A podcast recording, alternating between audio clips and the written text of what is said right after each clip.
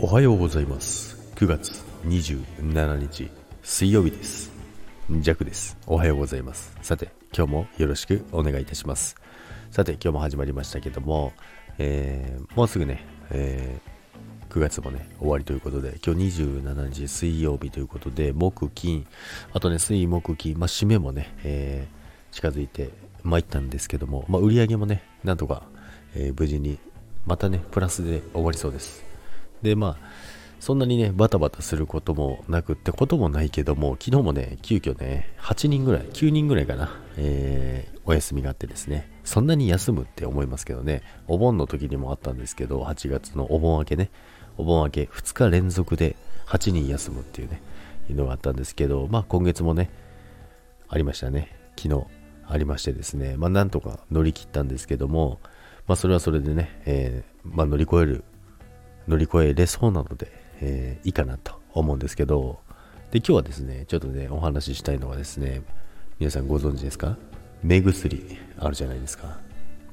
あれって、まあ、目の疲れだったりとか、まあ、目の疲労だったりとか、まあ、疲れと疲労一緒なんですけどね、まあ、ある時に、えー、まあ、使えばね、良くなるみたいな感じで使うじゃないですか。で、弱は結構目薬苦手なんですよね。あの体にね、何かをね、入れるっていうこと自体がね、ジェコはちょっと苦手なんですけども、目薬ね、たまにやるんですけど、で、昨日はですね、あの、目がちょっとすごい疲れてるなと思って、目薬をね、久々に刺したんですよ。でね、まあ、やっぱりね、あのー、寝る前にね、目薬を刺すわけですよ。でね、やっぱり寝る前だから目覚めちゃうんじゃないの？なんてね、みんな思うじゃないですか。ところがどっこい、あの、目がね、あの、シュワーってね、あの、安心感、目薬をさして、で、ちょっとすると、ちょっと、あなんていうんですか、広がる感じ、モワーンと広がる感じがあるじゃないですか、モワーンと。あれがね、心地よくてですね、ゆっくりね、寝れますよ。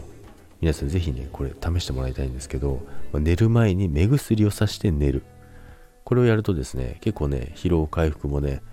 いいかどうかは知りませんけども、弱的には良かったかななんてね思いますのでぜひね皆さん目薬をさしてから、